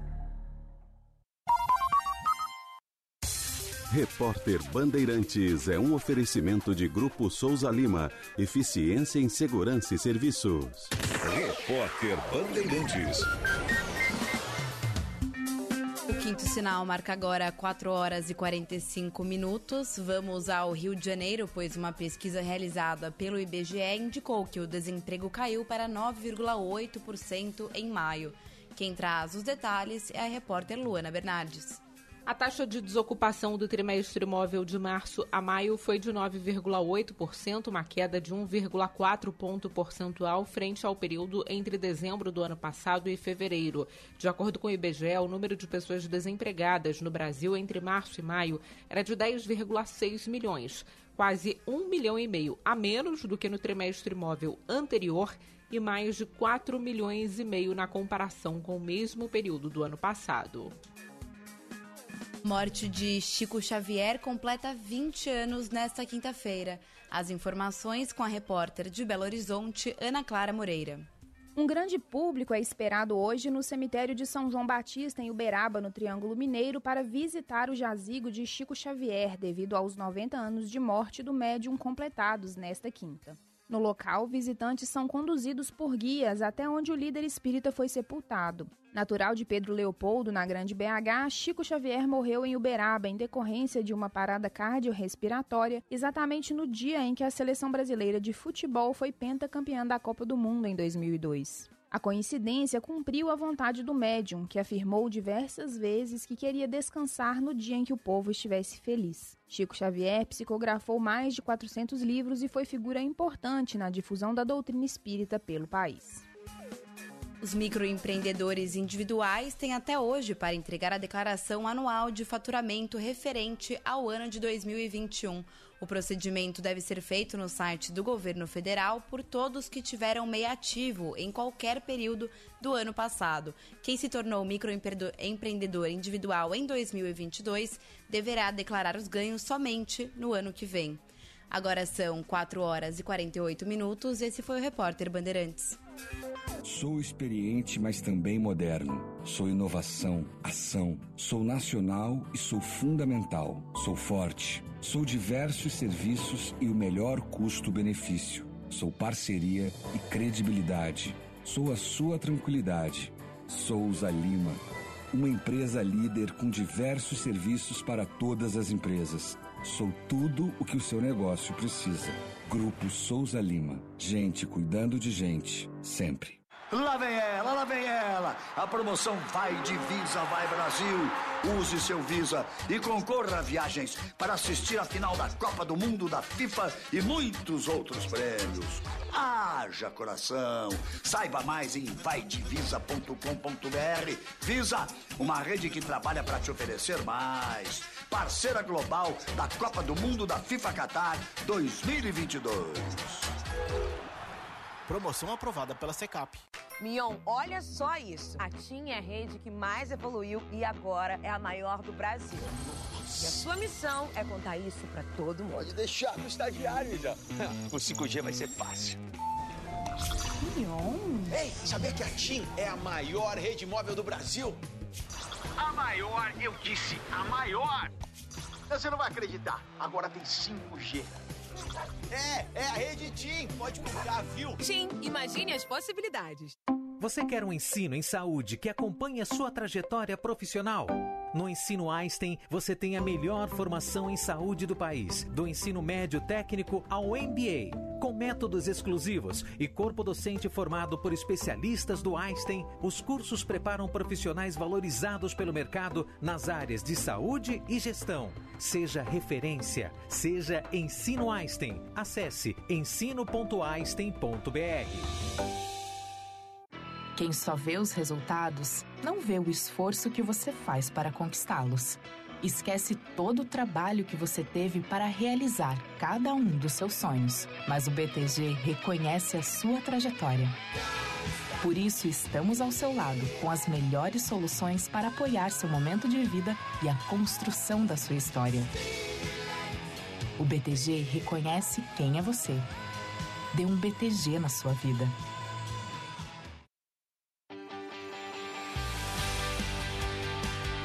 Bandeirada com Reginaldo Leme.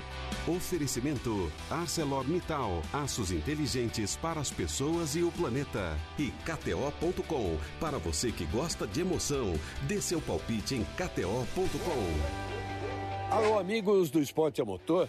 A Pirelli já está entendendo melhor os novos pneus de aro 18 que começaram a ser usados este ano na Fórmula 1.